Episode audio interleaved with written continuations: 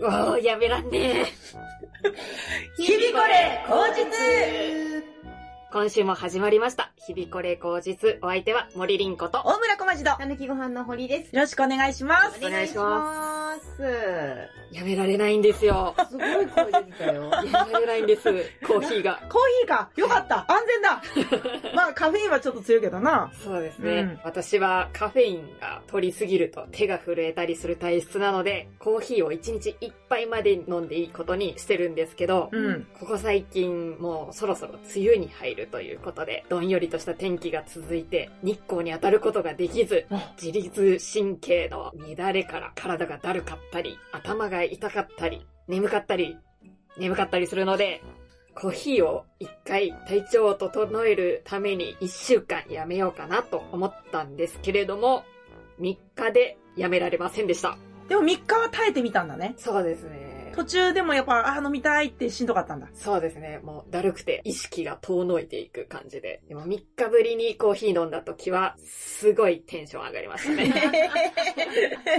それはうめえなのかやっぱりこれだとかどういう印象でした頭がスッキリしたーっていうおお危険な状態でしたね。すっきりするのに震えちゃうのかわいそうだね。 そうですね。カフェインレスコーヒーってあるからそれはダメなの飲んでますよ。それでもう震えちゃうんだいや、カフェインレスコーヒーは震えないんですけど、うんすっきりしないんですよ。あ結局カフェインが必要なそうのになんで、カフェイン取ると震えちゃうんだもんそういね。うことですね。かわいそうに。緑茶じゃダメなの緑茶もいいんですけど、緑茶を入れるのがめんどくさくてああ、そうかで。手間えね。コーヒーは何で飲んでるのドリップですね。あーのちゃんとやってんだインスタントの。えあれあれで若干手間だよね。あれは楽です。楽か。洗わなくていい。確かに、お茶っ葉がめんどくそうさいなんんでだすよよ。ね。あの、網に挟まって、イガイガして。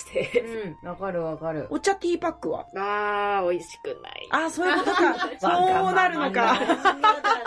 美味しくないのは嫌だ。そうか。まあそうだよな。わかる。自分の求めているものを突き詰めてた結果がドリップコーヒーに落ち着いてるんだね。そうですね。あ職人のコーヒー。あ、見たことある。青いやつ。青いやつうです。ん。ホットホットですね。ええアイスにしても変わらない、それは。アイスでも変わらないああ、です。そうなんだ。アイスだとどんどん飲んじゃうから、逆に危険。 そうか。危険という観点からホットにしてんだ。そうですね。ホットなら一杯で十分満足できるんっ。ていう感じなんですけれどどうも、も。お便りをいただいておりますあ。りがとうございます。ありがとうございます。嬉しい。多ありがと分うござい1ますヶ月ぶりぐらいのお便りですね。おーひびこれネーム、さざなみさんから。ありがとうございまあす。りがとうございありがまとうす。皆様、こんにちは。こんにちは。こんにちは。4月の第1週、第2週の配信でしょうか。公園での収録、BGM 代わりの幼い子供の笑い声。あれがとてもとてもよろしく感じられました。ただでさえ遠出、夜遊び、外出のはばかられる現状。この1年は職場と自宅の往復だけの日々を過ごす方が多いかと思われます。うんそうだな。そんな中、お三人さんのやりとりの明るい日のもと、駆け回る元気な幼子の様子と、小春日和の日常の一コマを想像できてとても新鮮でした。うん。ああいうのいいですね。よかった。もっとも、これは私のように十分に熟しきり、心汚れた大人な自分だけの感想かもしれません。汚れてたんですか暗い世の中、吹き飛ばす勢いで、これからも食に笑いに笑みの提供をお願いします。 うん。推進。面白かったです。ありがとうございます。 嬉しいです。なんとサービス精神旺盛な方。 ありがとうございます。ありがとういござわいまゆす。る普通おだというやつがね、いただきましたね。うんうん。嬉しいですね。ありがと うございます。外で一本取ろうって言ってくださったのは堀さんだったんですけれども、うん堀さんの狙い通りでしたね。狙いが多分ね。だって、揃ろうかって話になった時に、外の空気も全部、あーあの、まとめていいんじゃないかっていう話をうん言ってたから、それがちゃんと効果としてうん、楽しく聞いていただけたんだっていうので、堀さんは偉い。やった素晴らしいですね。 3本も取ると、どんどん子供たちの声が増してってね、うん3週目のやつなんかすごいギャーギャー言われてたけれども、ー。で、多分それが良かった。あそうかきっとね。でもまうんあ、一本で良かったかも。 悪さをしてる子供が目に入ると、あ、ちょっとって思ってそっちに意識がいっちゃ って、うまく喋れなかったかもしれないですね。 集中力がそがれちゃあ、う。何紐引っ張ってんのそれは引っ 張っちゃダメなやつよって思っちゃいます。そんな葛藤しながらやってたんだね、あれ。そうか。じゃあ次は、子供は若干いるけど、もう少し静かなところで、喋っても怒られないようなとこがいいね。まあ、普通に公園でいいんじゃないですか、どっかのね。そうだね。うん。もう少しだけ落ち着いたらまた行こうん。あと、梅雨だし、今は嫌 だ。う。そうだね。座るとお尻が濡れちゃいます。ああ、そういう時は嫌だね。うん立って撮んなきゃいけないね。やだやだやだ。 また、梅雨終わるとむっちゃ暑くなるからね。確かに、30分持つかね。そうだね。うん。でも楽しんでいただけて何よりでございまあす。りがとうございます。またのご投稿をお待ちしております。ありがとうございましあた。りがとうございました。ラッキー食材のコーナー。このコーナーは厚生労働省認定管理栄養士森凛子がおすすめする今週食べられたらラッキーかもという食材を紹介するコーナーです。それでは今週のラッキー食材を発表します。お願いします。失礼します。今週のラッキー食材はトビウオです。おー飛び魚って食えるの食えます。売ってるの売ってます。え意外と東京に売ってますね。そうなんだへー東京に多く売ってます。東京に多く売ってるんだ。東京湾で取れるとか東京な湾で取れます。えそうなんだ。調子とかで取れたりしますので、 あーまあ近場だよねそう、で比すね較的。結構東京のスーパーで並んでることが多いという印象です。何味魚味。いや、そりゃそう だね。例えば、タラとか、サンマとか、マグロとカツオとか何系あれは。油のない白身系の光り物。うんああ、アジよりさっぱりしてる。いいね。そうです、食ね。べたい。いな。塩焼きとかも美味しいですし、お刺身で食べられることもたまにあります、へえ、飛び魚の刺身って聞いたことないよ。あーたまにお寿司屋さんとかであったりするかもしれないです。へえ、まあでも、トビウオなんて買ってきてもさばけないよっていう方もいらっしゃるかと思います。はいはいはいはいはいはい。そうはいうい。方にとっては、朗報があります。あごだしがトビウオのだしなので、あごだしを食べるとトビウオも食べたことになります。そうなんだ飛びを確かに顎出てるよね。そうなのあれ、顎出しって、ここの顎なのえ、違うの顎の出しじゃないのあ、由来はわからなえいーです。、あいつ顎出てるよね。下顎出てますよね。なんか、シャキンとしてるイメージはあるけど、うん詳しくわかんないな。顎出しって顎じゃないの魚のさ、顎の部分って1割もないんだよ。そ他の体の方が多分出汁は出てるはずなのに、顎をわざわざフィーチャーするのは意味わかんないな。あ、そヒうレの方が特徴的な。か。本当だね。確かに。う。顎出しとはちょっと調べてます、顎出しね。うん。顎出しと、あ、あ、違いますわ。口元の顎ではなかった。ではないです。顎出しとは、トビウオから取る出汁のことです。あ、ピンポイント。九州では、トビウオのことを顎と呼んでおり、乾燥させて出汁に使用します。方言なんだ。方言。でも、多分、悪口のあだ名だと思う。そっか。顎っていう。ああ、そうか。顎出てるから顎と呼ばれて、もう地域の言葉になって、そのまま日本に定着しちゃったってことなのかな。そうなんじゃない顎出てる先生のこと顎って呼んでましたよ。そのシステムね。可能性あるね。真相は闇の中です が。何がいいんですかトビウオを食べると。トビウオにはナイアシンというビタミンが含まれています。うん。こちらは皮膚や神経などの正常に保つ機能がありますので、ぜひ食べてください。うん。皮膚や神経を正常に保つって、正常じゃない時はどうなるんだっけ肌荒あれとか、あああ、皮膚がボロボロになってしまったりとか、うんあとは気落ちしてしまったりとか、りんごちゃん食いなさい。そういうことです ね。食べたいと思います。は、はいと。いうわけで、はい続きまして、私からちょっといいニュースと、いいニュースがあります。おあうら、えー、じゃあどっちから聞こうかな。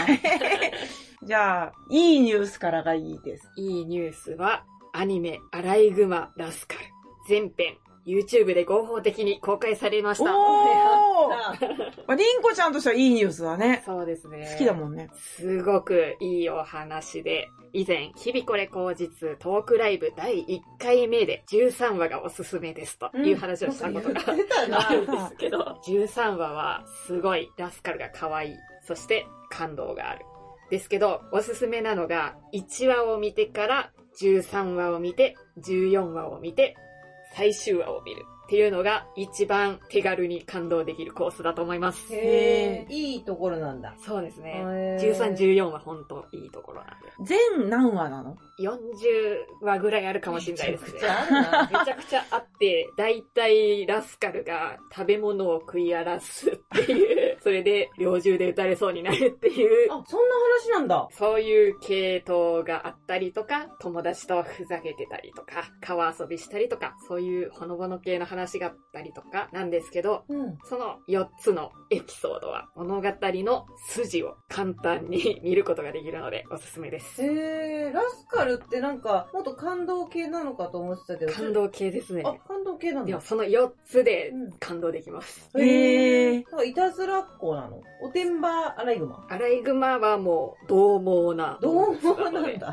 い。トウモロコシ畑を食い荒らしたりしてますので。ええで、お隣のおじさんに毛皮にしてやろうかっていう。それで荒々しい話だな。基本的には、ラスカルのお母さんが最初、撃ち殺されてしまって。ー。うん。で、そこで保護される。で、友達として男の子と暮らしていって、最後、お別れするっていう話。ああ、そうなんだ。そういう日が来るんだね。そうなんです。洋風ゴンギツネでもいや、あんなに理性はないです、聞くほど。そうなんだ。アライグマには理性がないんですけど、それでも自分はアライグマのお母さんを撃ち殺された。うん、で、途中で主人公の男の子もお母さんが病気で亡くなってしまう。おー。で、そこの感情をリンクさせたような描写があるんですよ。 へえ。そこが泣けます。なるほど。ちょっと見てみましょうね。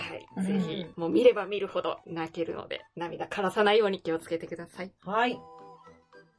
ちょっといいニュースですね。うう。ん。先ほど、近所の道を歩いてたら、すごくおとなしい猫がいるんですけど、いつもその場所に。うんその猫が、ゆっくりお散歩をしてたんですね。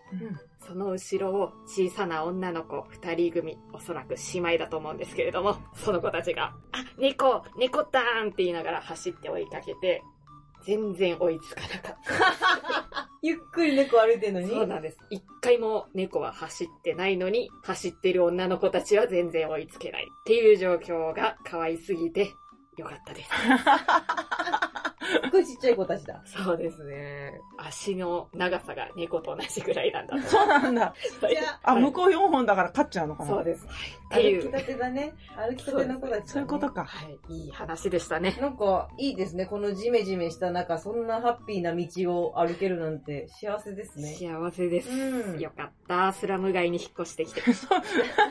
その女の子たちもスラム街で育ってんのか。その子たちもそうなんでしょうね。日本の方っぽかったそうですね。うんうんうあんで。もスラム街の中にも立派なお家もあったりしますのでうん、うん。かというわけで、うん。堀さんいかがお過ごしでしょうかあのー最近、ネットの記事とか見てると、広告出てくるじゃないですか。出る出る漫画の広告ってよくありますよね。うんある。あれをクリックしてみたら、とてもいい漫画を見つけたのでご紹介したいと思います。 ミステリーというなかれっていう漫画なんですけど、読んだことありますない。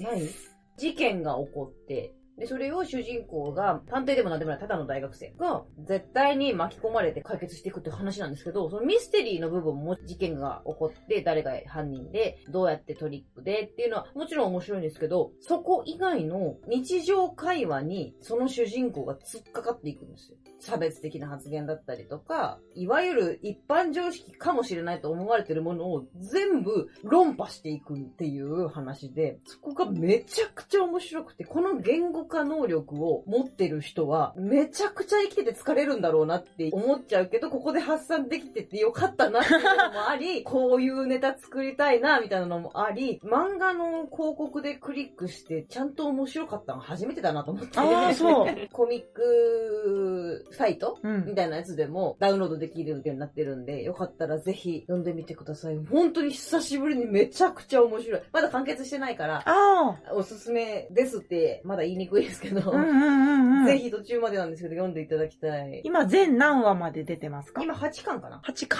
巻ってことはなかなかの量だね。そうですね、2018とかからやって、じゃもっと前からやってるのかなネットオンリいやいや、フラワーコミックスなのかな元ーはあじゃあ本もあるけど、ネットでも読めるっていそううでやす、つそうでですす。ね。はい。うんうん。めっちゃ面白いんだよ。てか、もう、教科書に載せてほしいレベル。ええー。うんどういった点が教育にいいと思えた普通にお周りに起こってるだろうことを、それ本当に普通ですかって問いかけてくれる感じ。うーん。激おすすめ。原作者さんも頭いいんだろうないや、すごいと思うなでもめっちゃ疲れると思う。だって、その思考が偏ってないんですよ。例えば、フェミニストと言われる人たちって、フェミニズムに特化してるイメージあるじゃないですか。だから、男女のことについてギャンギャン言うから、うんってなっちゃうけど、この漫画に出てくるトトノオくんっていう主人公がいるんですけど、トノくトん。トノオく ん。トトノオくんは、そこにも言うし、別のとこにも言うし、もう全部にずーっと疑問を持って生きてる感じ。で、トトノオくんの出生にも秘密がある描写がずっとあるんですよ。育った家庭のこととかも、ポロポロ言っていって、多分トトノオくんが整うことが簡潔なんだろうなっていうのもちらちら見えながら、いろんな人をほぐしていく。なんて言うんだろうな生態みたいな感じ。生態。悪いところ、ちょっと押しときますね、みたいな。一回読んでみてください。ぜひ。頭の調子のいい日に読ま ないと。確かに食らっちゃうかもし れない。うん、コーヒーちゃんと飲んでからスタート。そうですね、うんコーヒーにぴったりの漫画ですね。でもそうかも。コーヒーにぴったり。おじさんたちは食らっちゃうと思うな、多分。うん、年齢がいけばいくほど食らうんじゃないかなと思っちゃうな。自分の頭が良くないと理解できなかったりする。いや、頭の良さじゃなくて、多様性の受け入れ方だと思う。うん。凝り固まった考えの人ほど食らうだろうってことうか。ん。だと思います。はい 頑張りたいと思います。頑張ってください。そのせいで寝不足です、私は。あ、そうなんだ。だ。ハマってるね。ういいですね。でも漫画広告を見て読む漫画って意外と面白かったりしますよ、あ、ね。そうはい。う。なんか、くだらない。くだらないだったりだけ漫画どもあるんですけ ど。ね、あるよね。はい。エロに持っていかれたりとかあさ、ーそうーいうのが多い中、久しぶりにいいの見つけたな。私は広告で唯一読んだのが、トイプードルとゴミ屋敷と私という漫画です。あ、なんかあったな、それ。 1年ぐらい前ですかね。うめちゃくちゃ広告貼られてたあんらですしけた、ど。あらした。つい言うわけに負けて読んじゃいました。あ、ちょ、どんな話ゴミ屋敷に住んでるインスタグラマーかなんかの人が充実した日々を送ってるように見せかけてゴミ屋敷に住んでるっていう。んで、犬を虐待するみたいな。ああ、虐待すんだ。あいう話は苦しいですね。苦しいよ。はい。でもつい読んじゃうんですよね。 良くない話ほど私は読んでしまう。そっかそっか。そういう生活から抜け出したいと思います。無理だよ。根っからの2チャンネラーなんだもん。頑張ります。頑張ろでは、小町さん、はいいかがでしょう か今日収録しているのが5月の下旬なんですが、う。うん。前回の収録日から今回の収録日までの間何してたかなって日記を見直すわけですよ。うんカレンダー日記、手帳か。緊急事態宣言が始まって、特にゴールデンウィークなんかとにかく外出るな発言がいっぱいあったから、うんいろんなライブもバンバンなくなってったじゃん。うんうん今でこそ若干できるようになってきたけれどもね。で、これといったことがないまま3週間ぐらい過ぎてたなっていうのと、事務所のネタ見せはあったから、それに向けての宿題3つに取り掛かる時間で大体終わってってたんだよね。うんうんうん自分の家にいられて、で、何かに取り組めるっていう期間があったから、今月の宿題3つは完成まで持っていけたけれども、うんもうそれで、ほぼほぼ祝日が取られてしまって、だから私多分、一本一本作るのに、相当燃費悪いタイプなんだなって思ったのね。うんうん。芸人をやり始めた頃に、もちろんネタの作り方なんかさっぱりわかんないし、受け方もわかんないし、立ち振る舞いだってさっぱりわかんないから、100回滑ろうキャンペーンってのをやってたの。うん。 100回滑ってしまえば、1本ぐらいはラッキーヒットが打てたりとか、1個ぐらいは自分の中の鉄板ができたりするだろうっていう想定のもと、うんとにかく受けるっていうことじゃなくて、出る、チャレンジするっていうことにチャレンジしよう。で、1滑りを1ライブとした場合なんだけれども、うんだいたいやり始めたら1年ぐらいで終わったのね。うん。滑っても私は100回滑ってる途中だから大丈夫だっつってやってたの。うん。あ今、ここに来て、100本作ろうキャンペーンを始めなきゃいけないのかなって思ってきて、ほう。でも3本作った時点でもこんなに火こらしながら、ほとんどの祝日を潰されていったわけだから、またここから地下に潜ってってひたすら作ることを1年以上やんなきゃいけないのかって思って一瞬、はって大丈夫かな社会に何にも役に立ってないままどんどん大人の時期を過ごしていくけど、これはいいのかなってやっぱ考えるんだよね。うんうん昨日とかライブだったんだけれども、新しいものを運で作ってかけるは幸せだったのよ。20代前半の頃に結婚式場で音響証明のバイトしてたの。うん。うんうん。言ってましたよね。あの、まだ芸人とかをやる前に、誰かのイベントとかで手伝いに行って、機械カチャカチャしてる時期があったんだけれども、出るようになってきて、私は出ると後ろでやるは、どっちが向いてるんだろうって悩んだ時に、どっちも楽しんでればいずれ道ができるよって言ってくれた、その頃の大人がいて、まあ、結局出る側になったんだよね、いつの間にか。だから、これも楽しくやってればそのうち道がつくのかなって思って、やり始めようかなって思うんだけど、うんこの一連の流れをどう思ううん。そこまで考えて生きてきませんでした。もう途中から聞いてなかったでしょビンゴちゃすん。ごい考えてるんだなって思いました。 そんなこと考えたことないと 思いま した。 役に立ちたい。立つのが社会の大人なのかもしれない。立ってない立ち位置のまま生きてて大丈夫かって一瞬不安になるけどうん、楽しいが勝ちでいいのかなっていう結論を一人で出しちゃいけないかなと思った。はあ。寄付とかすればいいんじゃないです寄付が、寄付するほど役に立ってないってことは収入も今ないわけだよ。生活するので今いっぱいだからさ。ほうほうほう。わかった。小町さんが言う役に立つって何かがわかんないんだ。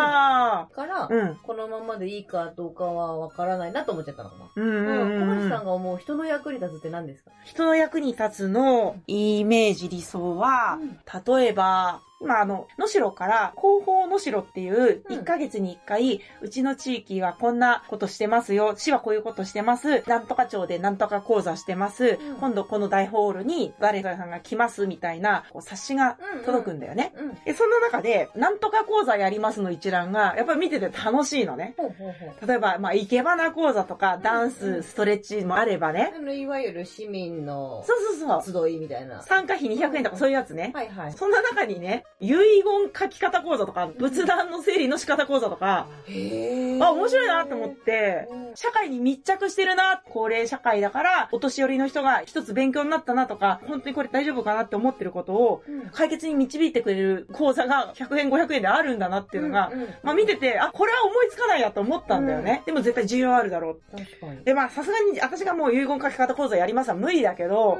例えば、能代じゃなくてもうん、近所にいる人とか、関わってる、そのグループ団体だったりとか、に提案とか、関わった人たちも、やってよかったって言ってくれるような企画を考えたり、実行したりっていうのが、もしかしたら私の収まるところなのかなっても思ったりしてて、ああ、なるほど。だからといって、これやりませんかって言えるような近い人とか、納得できるグループの皆さんとかがそばにいるわけでもないから、まあ強いて言うならば、今、能代市で動画を出し始めてるの。ほうほうほうで、、作ってる係の人が、小学校の同級生だったの。へーだから、LINE でこういう動画見たいってなったら、案くださいっていうのがグループ LINE にあって、思いついたらもうバンバン送ってるんだけど、うん。その程度しか今できなくて、その動画私も作りますっていうとなると向こうに行かなきゃいけないし、それは私の芸人としての心情ではないからうん、芸人であるは絶対軸にありたいんだけど、 そっちが軸にありたいんですね。ありたい。ああ。ありたいから、それはずらさずに、ただライブで出ましたで終わりたくはないなっていう感じで。で、ライブは出たいのよ。出たいんだけど、うん。でも芸人を軸にやりたいんだったら、ネタ作るが最優先にうーん。なんじゃないですかね。そっか。ビジョンが定まってなさそうそうそう。あ、そうだね。確かにそうかも。だから、うん。役に立つとは何かを一日考えてもいいのかもしれないですね。ありがとう。そうだね、そうしよう。一日考える。うんで人に利益を生むことなのあか、そうだね。人を救うことなのか、何が自分の正解なのかを丸一日考えて、うん。答えが出なかったらしばらくネタ作って、また1ヶ月経ったら何だろうって考えるっていうのがいいんじゃないああ、ありがとですか。 うんう。。ネタどうしようって一日考えると同じぐらいの重さで一回考えてみればいいってことだね多。分そこのビジョンが定まれば、うんあの、闇雲に手出すこそとがう、そう、それは良くないと思っなてくね。なるはずうん。なんで、時間も有効に使えるし、この道で役に立つぞって思ったら、そこの知識を深めるだけでいいじゃないですか。うん。自分の納得感も上がるし、発言の説得力も上がるし、うんそれを一日考えたらいいんじゃないですかね。そうしますはい、お大事になさってください。また薬もらいに行き ます。はい。 1週間分とりあえず出しときます ね。あざます。とりあえず出しとくんだ。はい、ありがとうございます。うん。では続きまして、理系謎かけのコーナー。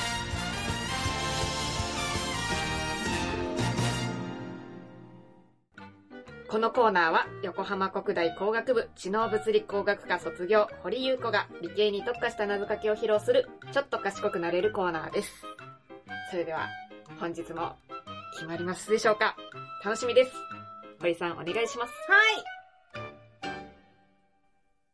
ドライフラワーを歌ってる人、誰だっけと、かけまして、分母のルートをなくすやつ、と解きます。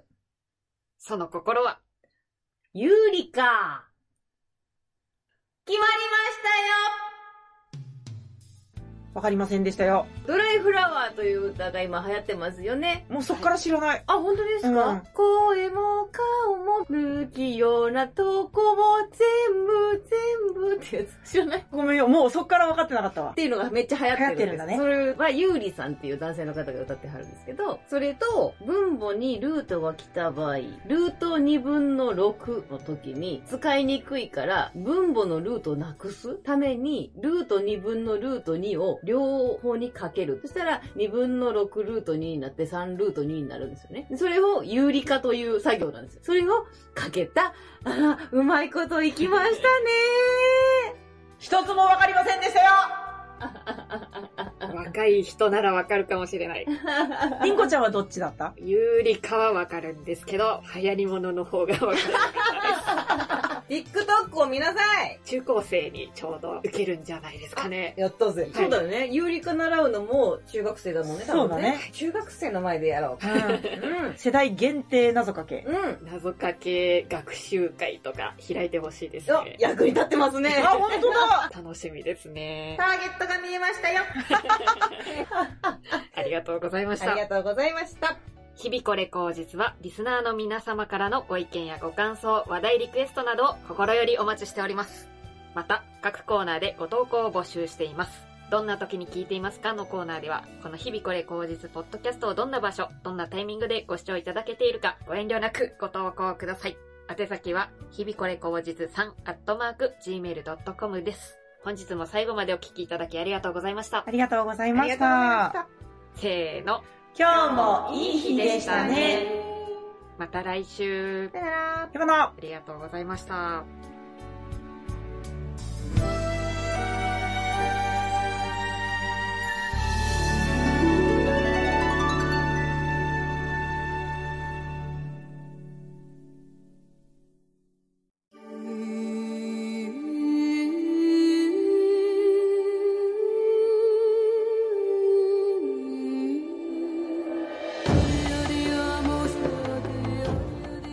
日々これ下脱の言葉本日のお言葉大村小町さんはい。